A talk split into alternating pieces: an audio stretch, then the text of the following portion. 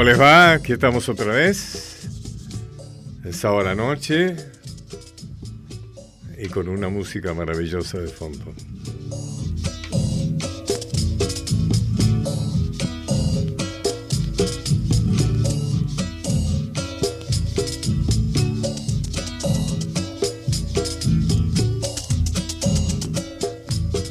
El más importante bombista de la historia de la música argentina, de folclore más específicamente.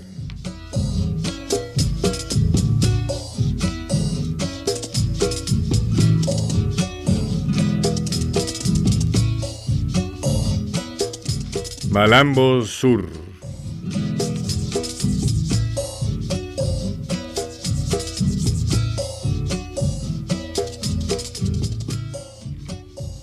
Domingo Cura.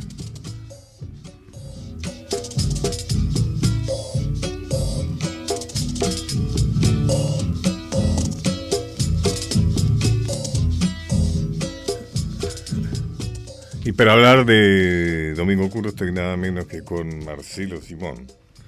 Por supuesto vos la has conocido mucho. sí, lo traté mucho.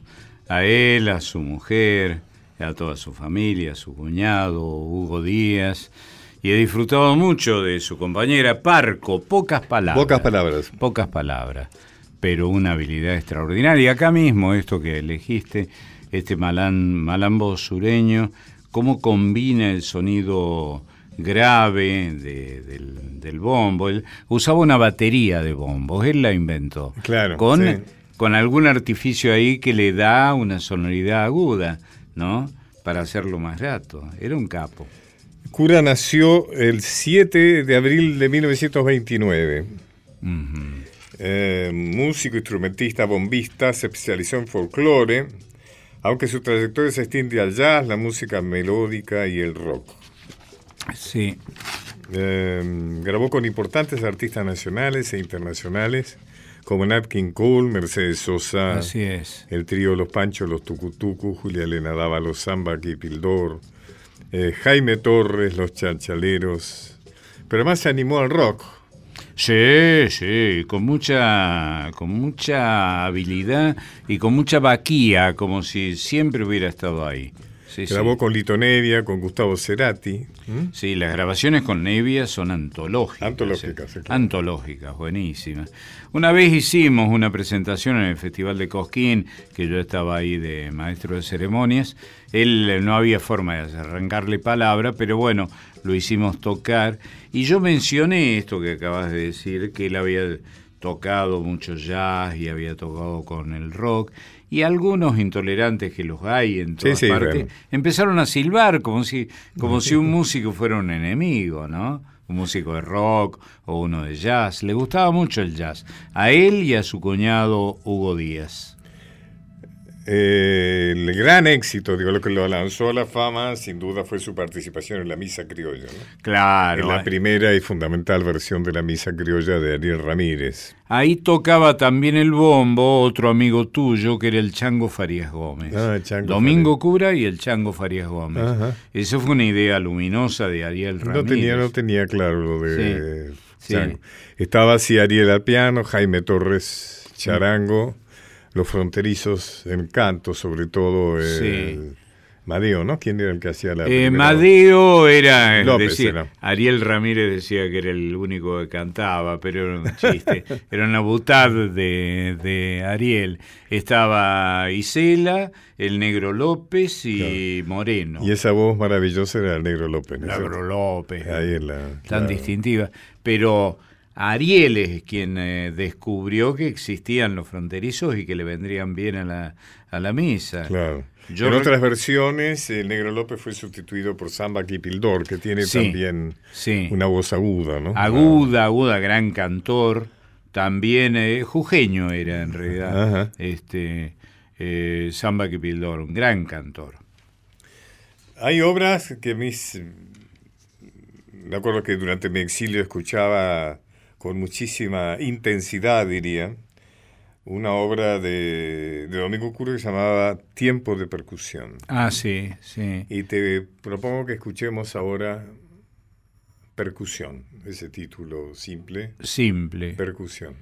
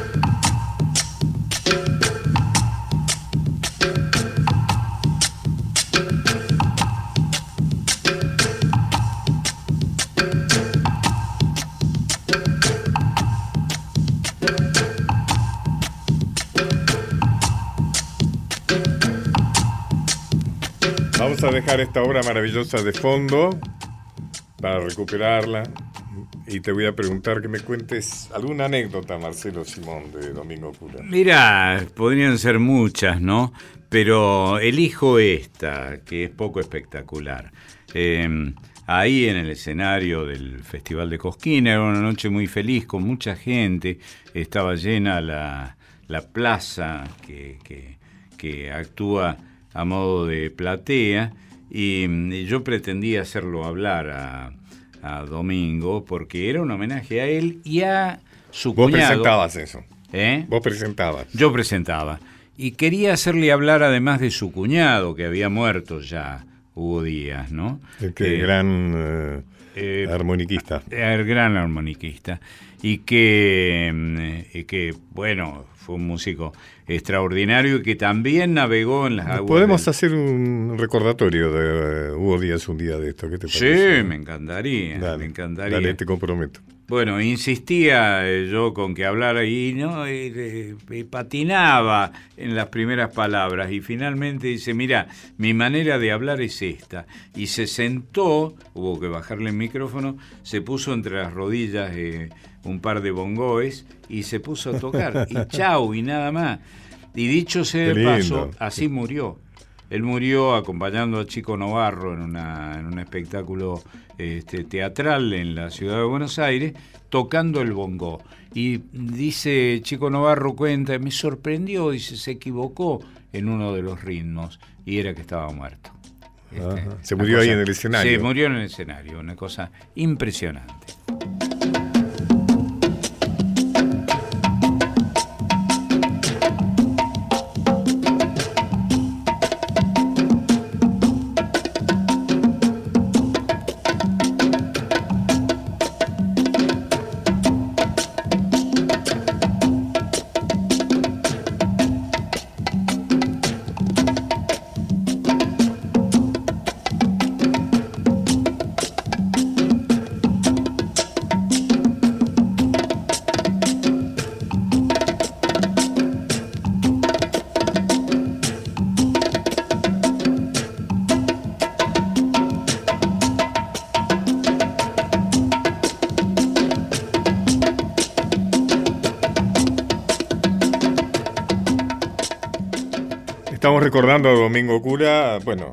No, hay necesario ningún motivo especial para recordarlo, pero en la efemérides de la semana que viene, el 13 de noviembre, en el año 2004, murió. Sí. Domingo Cura. Así es, murió en escena, murió en escena. En escena. Sí, sí, sí. Impresionante tocando el bongo recién e- escuchábamos, ¿no? El bongo. Sí, recién lo escuchábamos, con otros artificios de percusión que él para estas grabaciones doblaba. Hacía, grababa la base y encima le grababa a otros. Tenía un ritmo perfecto. Es más, eh, Ariel Ramírez, que fue un gran, extraordinario, extraordinario músico, tenía algunos problemas de tempo que lo solucionaba con, eh, con Domingo Cura. Ah. Este, Ariel lo miraba Cura y entraba en tiempo, ¿no? Este, un fenómeno. Qué bueno. Un fenómeno, sí, sí, sí. Es muy lindo que lo recuerdes. Bueno, Marcelo Simón, como siempre, un gran amigo y el especialista más grande que tenemos, ¿no es cierto? El director de, de Radio Nacional, Nacional Folclórica. Hay que escucharla, ¿eh? Hay que escucharla. Bueno, gracias Pacho. Nos vamos escuchando siempre percusión y te agradezco muchísimo. Para mí un honor. Thank you.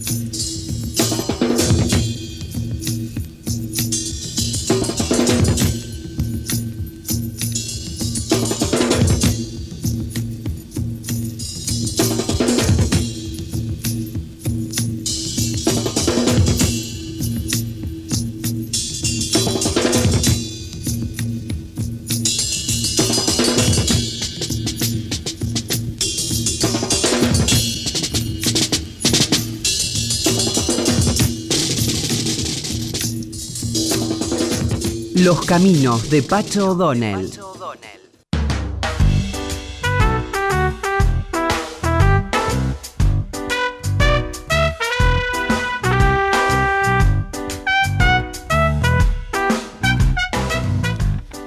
Arturo Jaureche, el gran pensador nacional, nace, por eso lo estamos recordando en la efeméride de la semana que viene, el 13 de noviembre de 1901. Eh, nació en Lincoln, en la provincia de Buenos Aires, y moriría en la ciudad de Buenos Aires el 25 de mayo de 1974. Fue una figura extraordinaria, uno de los grandes eh, personalidades de Forja, un hombre que tuvo un gran pensador, digamos, que por eso mismo, un gran pensador de lo nacional, de lo popular, un pensador de la patria grande, que por eso mismo ha sido muy escamoteado, digamos, en el, en el nivel académico y el nivel cultural, muy apegado a, formalismos extranjerizantes. Por ejemplo, eh, es un personaje que se lo estudia eh, con muy poca, con muy poca, eh, con muy poca amplitud en las universidades nacionales, bastante mucho más en las recientes universidades creadas en los últimos años que han sido universidades ya, algunas de ellas, lamentablemente no todas, muy orientadas hacia una corriente ideológica ligada a lo nacional, a lo popular, a lo federal, etc. Como mejor homenaje me pareció leer un texto de él donde se refiere estrictamente al revisionismo histórico. Los que adherimos al revisionismo histórico consideramos a Jaureche uno de nuestros grandes maestros. El pueblo ha establecido con facilidad las relaciones de la política con la historia. Esto es de un libro que se llama él, La Política Nacional y Revisionismo Histórico. Y el porqué del em-, empeño en desfigurarla, en desfigurar la historia, ¿no? y crear en el tiempo soluciones de continuidad, espacios vacías en los que el París parece no haber existido, precisamente porque existió en su plenitud soberana, que es lo que se quiere ocultar. Es la cuestión de la patria grande y la patria chica. Esta, es decir, la patria chica, quiere taponar a aquella porque le molesta la presencia del fantasma que se convierte en cosa viviente cada vez que grandes movimientos de pueblo toman la dirección de la colectividad. Es muy frecuente ir impugnar el revisionismo. Está hablando hace unos años, pero indudablemente es de gran actualidad en razón de que discutir el pasado sería abrir sin objeto viejas heridas. Podría contestarse esta razón que nada más peligroso para la salud que el cierre en falso de las mismas, con el pus adentro. Pero no es cosa de contestar a una analogía con otra. Generalmente los que toman esa posición aparentemente ecléctica y con aire de perdono a tutti, entre comillas, Dicen aceptar la revisión en principio porque le quitan importancia, porque lo que urge es lo de ahora. Uy, ya habremos escuchado ese argumento desde que se fundó el Dorrego y toda la historia reciente del revisionismo. Precisamente me propongo demostrar que lo de ahora no se puede resolver sin primero entender lo de antes.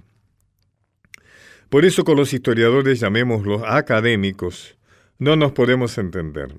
Son opuestos nuestros enfoques. No se trata solamente de las falsedades a designio, es decir, a propósito, ¿no es cierto? De la historia oficial. Se trata fundamentalmente de las premisas distintas de las que partimos. No se puede conciliar en una síntesis a Rivadavia y a Rosas o a Facundo y Sarmiento, porque necesariamente he tenido que llegar a su valoración por premisas distintas. Si los he juzgado con el criterio de patria que he llamado colonial, necesariamente debo excluir a Rosas y a Facundo. Si me he valido de un concepto nacional, entonces sobra los otros, es decir, Rivadavia y Sarmiento. La, la imposibilidad de conciliar opuestos es uno de los principios fundamentales de la lógica. Alberdi escribió en sus escritos póstumes, en nombre de la libertad y copretensiones de servirla, nuestros liberales Mitre, Sarmiento y compañía han establecido un despotismo turco en la historia, en la política abstracta, en la leyenda, en la biografía de los argentinos.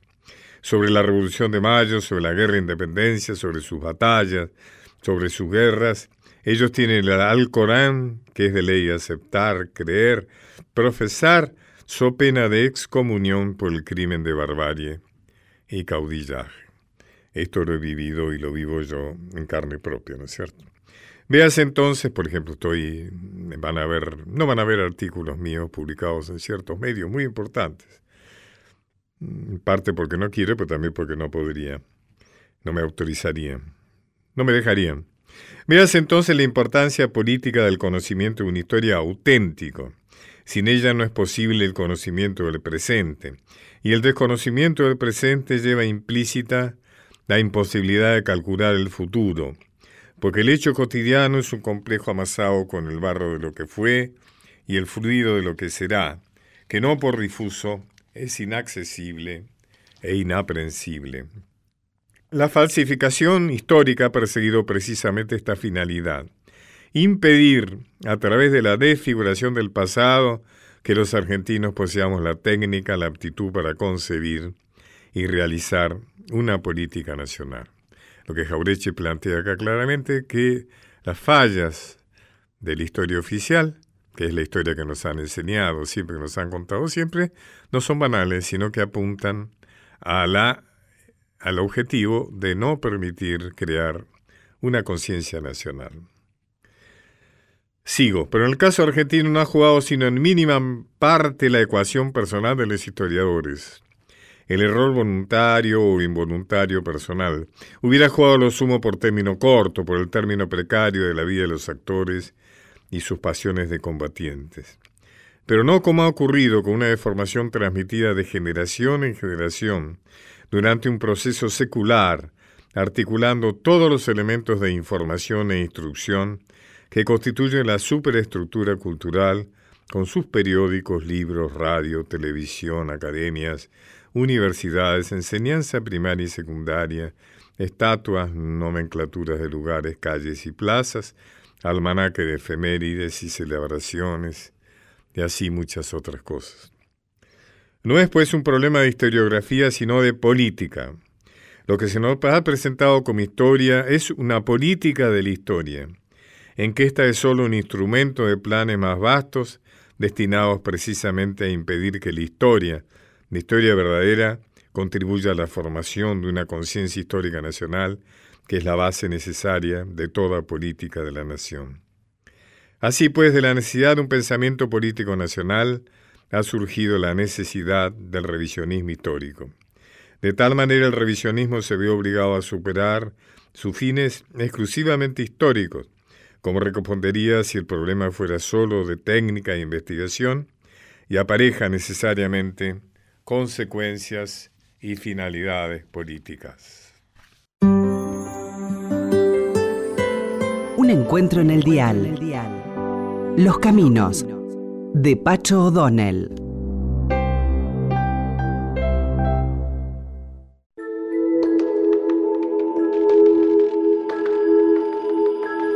Transitando por, Transitando por nuestra historia. Los caminos de Pacho O'Donnell.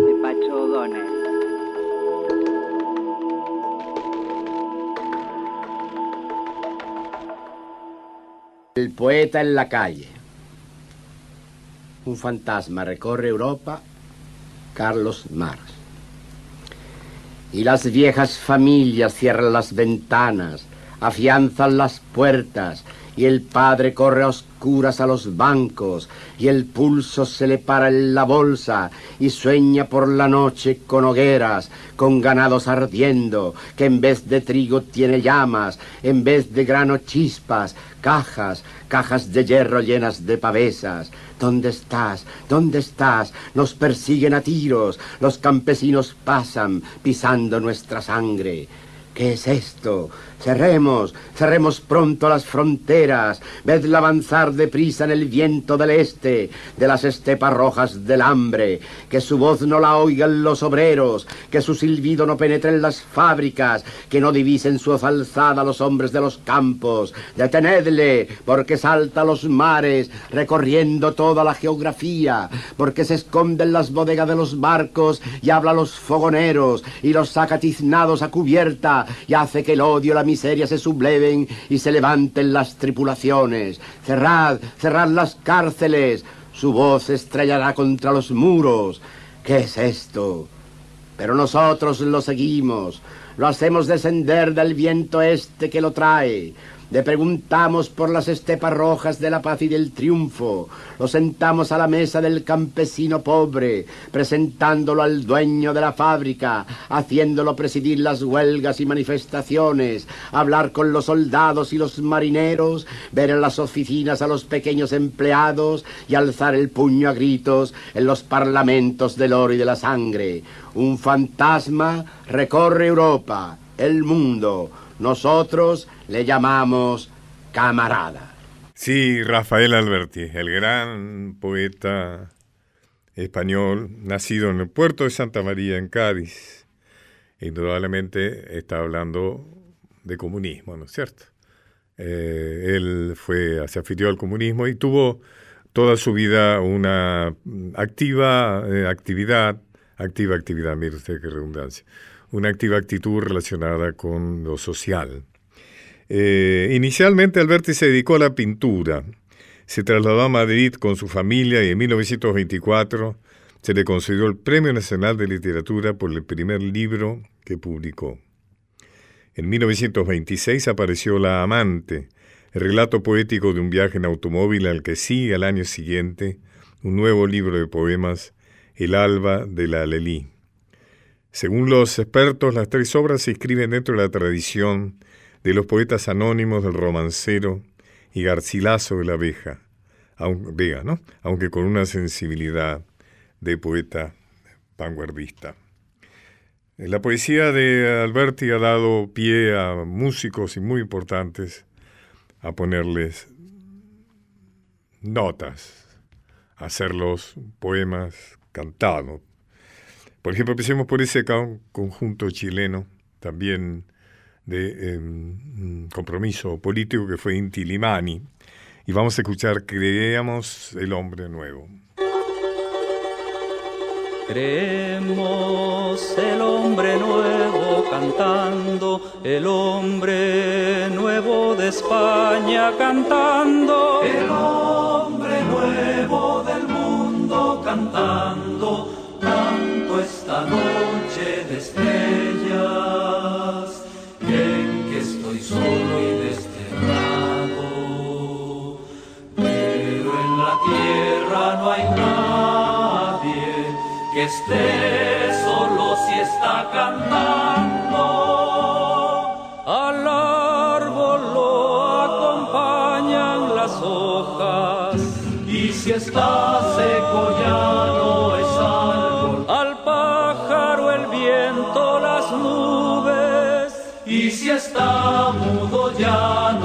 no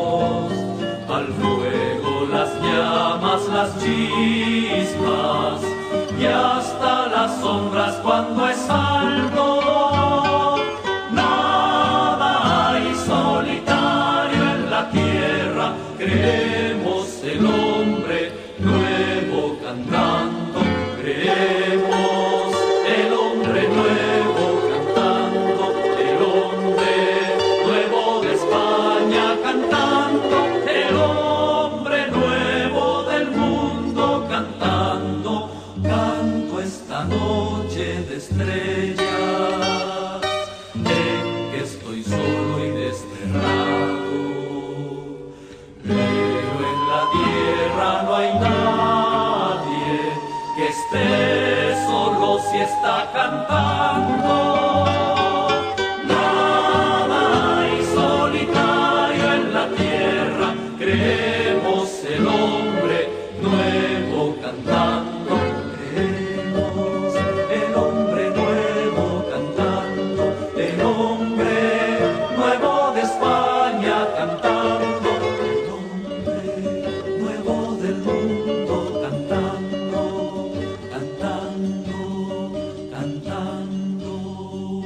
1929 tuvo lugar un cambio importante en la poesía de Rafael Alberti. Publicó Cal y Canto, influida por Luis de Góngora y el ultraísmo. También de ese mismo año es Sobre los Ángeles, por muchos considerada su obra maestra. Es una alegoría surrealista en la que los ángeles representan fuerzas dentro del mundo real. Vamos a escuchar quizás la versión más famosa de un texto de Alberti. Por Juan Manuel Serrat se equivocó la paloma.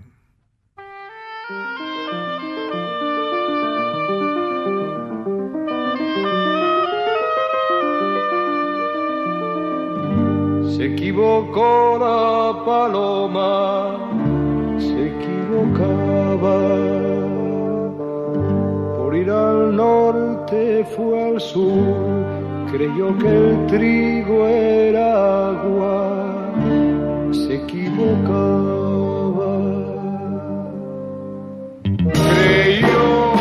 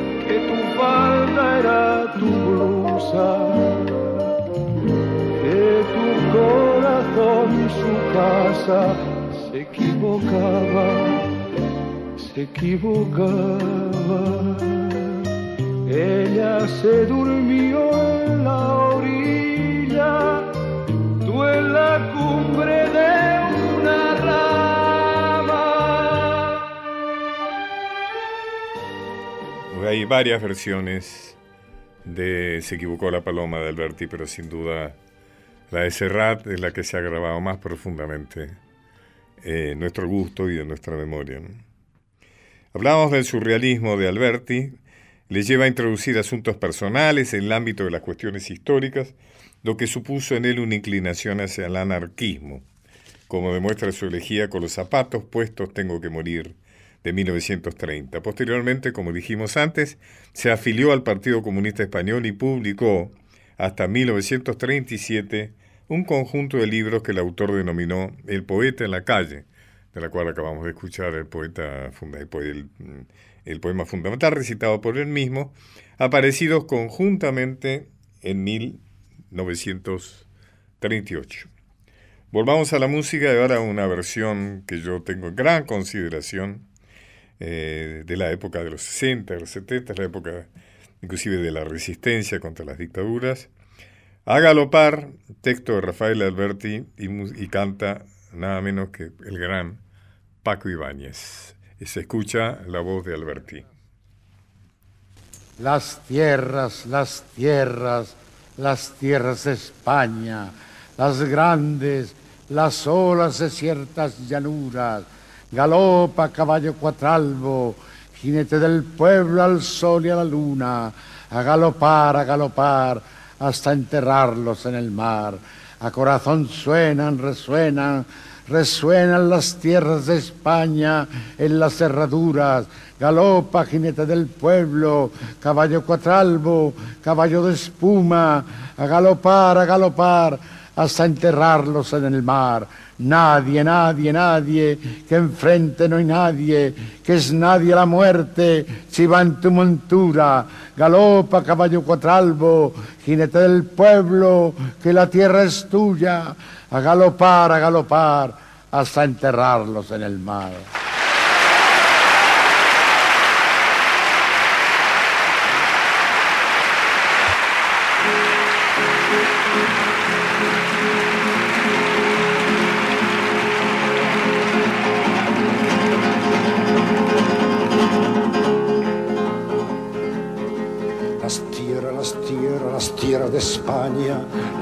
Grandes, las solas desiertas llanuras. Galopa caballo cuatralbo, jinete del pueblo, que la tierra es tuya. A galopar, a galopar, hasta enterrarlos en el mar. A galopar, a galopar, hasta enterrarlos en el mar. A corazón suenan, suenan, resuenan las tierras de España en las cerraduras. Galopa caballo cuadralbo, jinete del pueblo, que la tierra es tuya. A galopar, a galopar, hasta enterrarlos en el mar. A galopar, a galopar, hasta enterrarlos en el mar. Nadie, nadie, nadie que enfrente no hay nadie, que es nadie la muerte si va en tu montura. Galopa caballo cuadralbo, jinete del pueblo, que la tierra es tuya. A galopar, a galopar, hasta enterrarlos en el mar. A galopar, a galopar, hasta enterrarlos en el mar.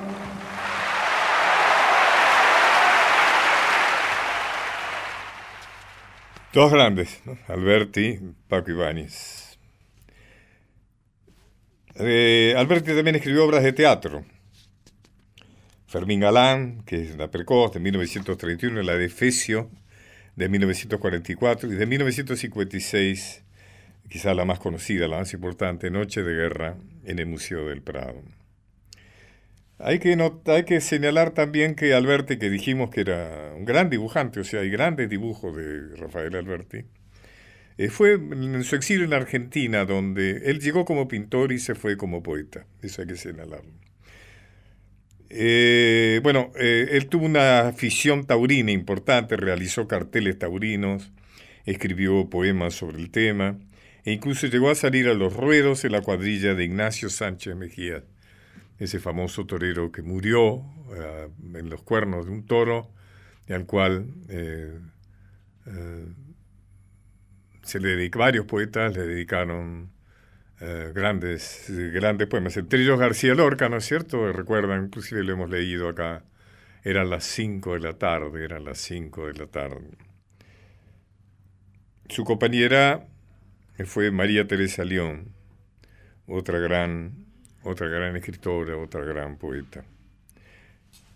Vamos a escuchar A la soledad me vine, texto de Rafael Alberti por la cantante Soledad Bravo.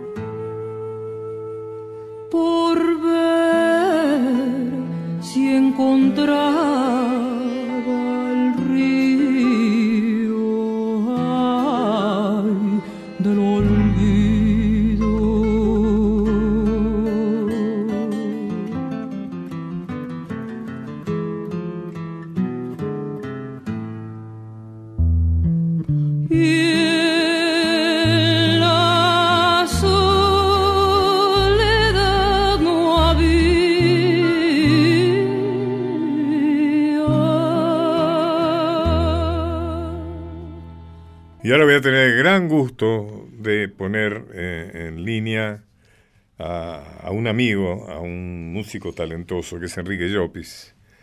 ¿Y por qué lo traemos a colación en este programa? Y es porque él fue uno de los que musicalizó eh, poemas de Alberti, pero lo hizo en un trabajo conjunto con él, ¿no es cierto? Trabajando los dos juntos. ¿Cómo estás, Enrique?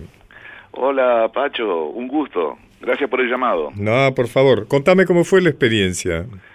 Bueno, fue una eh, fue una experiencia maravillosa, fue la con, la concreción de un sueño, podría decir, ¿no? Porque yo era muy jovencito cuando en una casa de estudiantes en Rosario eh, llegó a mi mano un libro de Alberti y empecé a musicalizarlo sin ninguna eh, pretensión de obra, sin eh, simplemente los poemas, me, bueno, me sentía atraído por, por, por, por esos poemas, que era el libro de las baladas y canciones del Paraná, y bueno, empecé a musicalizarlo y a Claro, digamos que esa- justamente eso surge del exilio, eso no habíamos llegado a decirlo, de Rafael Alberti y su mujer en la Argentina a raíz de la derrota del bando republicano en el cual él activaba ante el franquismo en España, ¿no es cierto? Eh, inclusive hay otro libro fundamental donde se refiere a estas cosas que es el, eh, eh, La Arboleda Perdida, ahí me acordé. La Claro, Arboleda sí, La Arboleda Perdida. Perdida es- es- son sus series de biografías, ¿no? Sus- son sus, sus autobiografías. Claro. Y, y claro, sí, la- Las Baladas y Canciones del Paraná es un libro que él escribe en San Pedro, ya a varios años de estar instalado en, en la Argentina. Ellos llegan en 1940. Y este libro es de, de mediados de los 50, creo que la primera edición es del año 54. Eh, y bueno, yo comencé a musicalizarlo, pero nunca pensé que el poeta algún día iba a escuchar estas canciones. Pero bueno, pasaron eh, más de 20 años, ¿no es cierto? Y, y a través de un, un amigo común, el gran fotógrafo argentino Roberto Otero, eh, Alberti pudo escuchar en un cassette eh, un- una canción que yo había grabado de, de, de aquellas, ¿no es cierto?, que había musicalizado a comienzos de los 70. Y bueno, a Alberti le gustó. Y ¿Cuál fue? ¿Cuál fue específicamente? ¿Cómo? ¿Cuál fue esa canción? El viento que viene y va. Ajá. El viento que viene y va, que no se llamaba así, o sea, el viento que viene, eso es una canción eh, de, te repito, ¿no? De su, de, de- de su libro de poemas que yo le había puesto música y la había grabado en un cassette y Roberto Otero le acercó el cassette. ¿Podemos, Después, podemos escuchar un fragmento de una de tus canciones relacionadas con Con mucho gusto. una que será de ti, eh, en la que la musicalizó Rosa León en realidad, En realidad sí. y la, canta- y la cantas vos.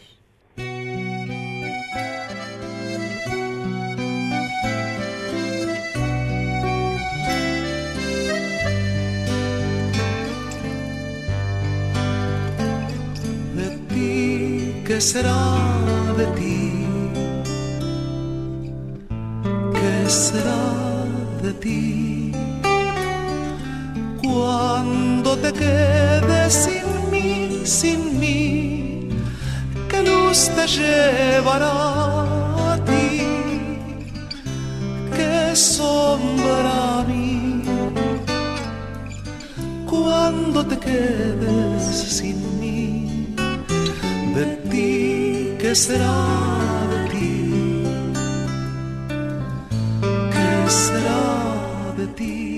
¿Cómo era Alberti? Contame cómo, cómo, cómo es la personalidad de Alberti.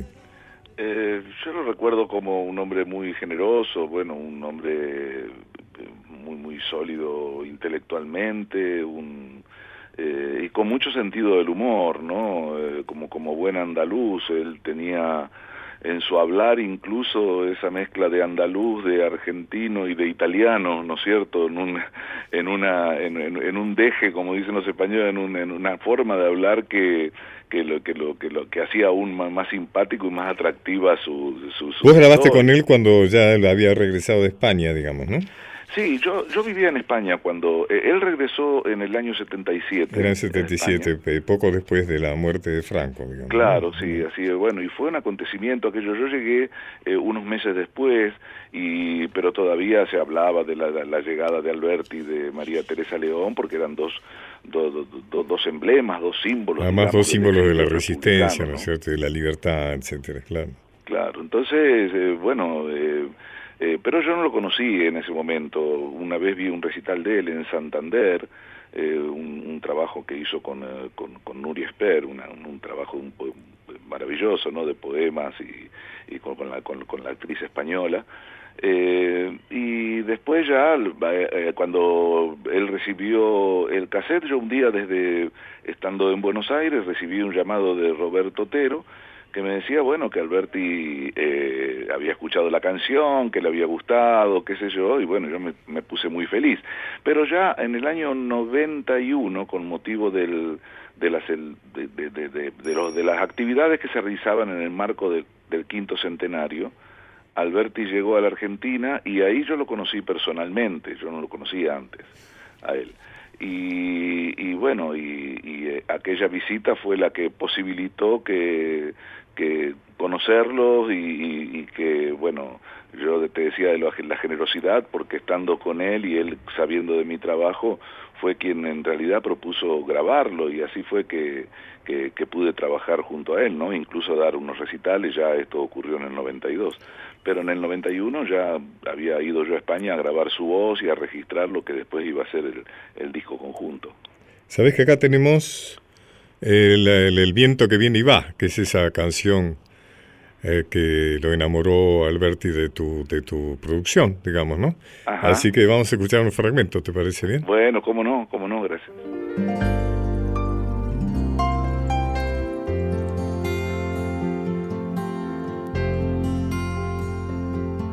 bañado del Paraná. Desde un balcón mira un hombre el viento que viene y va. Ve las barrancas movidas del viento que viene y va. Los caballos como piedras del viento que viene y va. Los pastos como mar verde del viento que viene y va. El como ancha cola del viento que viene y va. Los barcos como caminos del viento que viene y va. El hombre como la sombra del viento que viene y va.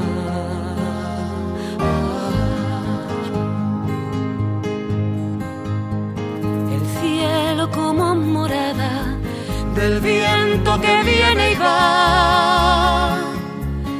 Ve lo que mira y mirando ve solo su soledad. Ve lo que mira y mirando ve solo su soledad.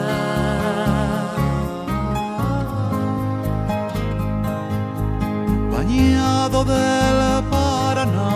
Bañado del Paraná.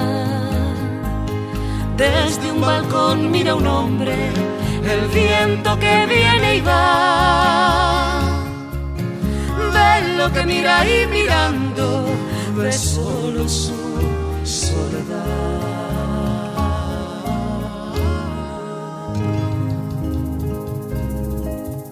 Qué interesante, ¿no? Tu libro estará en tu disco, perdón, estará en disquería si se lo busca, ¿no? Eh, difícil encontrarlo porque es una edición que está agotada y no se volvió a reeditar. De todas Ahora maneras, ¿cómo se llama? ¿Cómo se llama? ahí se encuentra en este YouTube o algo por el estilo. ¿Cómo se llama el disco? El viento que viene y va. O sea, este te lleva el nombre de esto que acabamos de Así escuchar. es, eh, mm, Rafael Alberti y Enrique Liopi en el viento que viene y va. sí. Enrique, muchísimas gracias. Ha sido muy interesante y realmente valoramos mucho esa experiencia que tuviste con, con Alberti. ¿no cierto? No, muchísimas gracias a ustedes, bueno, a vos, a tu equipo y gracias por, por recordar a este poeta. Eh, además de la importancia, la, la importancia que y, y el cariño que él ha sentido siempre por la Argentina, el país Claro. que, que lo recibió y que y donde él prácticamente pudo registrar eh, la mayor parte de su obra, ¿no? O sea, era una- un hombre muy él agradecido vivió- y siempre decía yo me Él vivió siento un tiempo largo ahí en el Tigre, ¿no? Querido, mi querido Enrique, quedamos entonces para una próxima vez. Un gran abrazo, muchas gracias. Gracias. Gracias. Hace un alto y disfruta del paisaje. Los caminos de Pacho O'Donnell. Muchas historias para compartir. Los, cam- Los caminos de Pacho O'Donnell.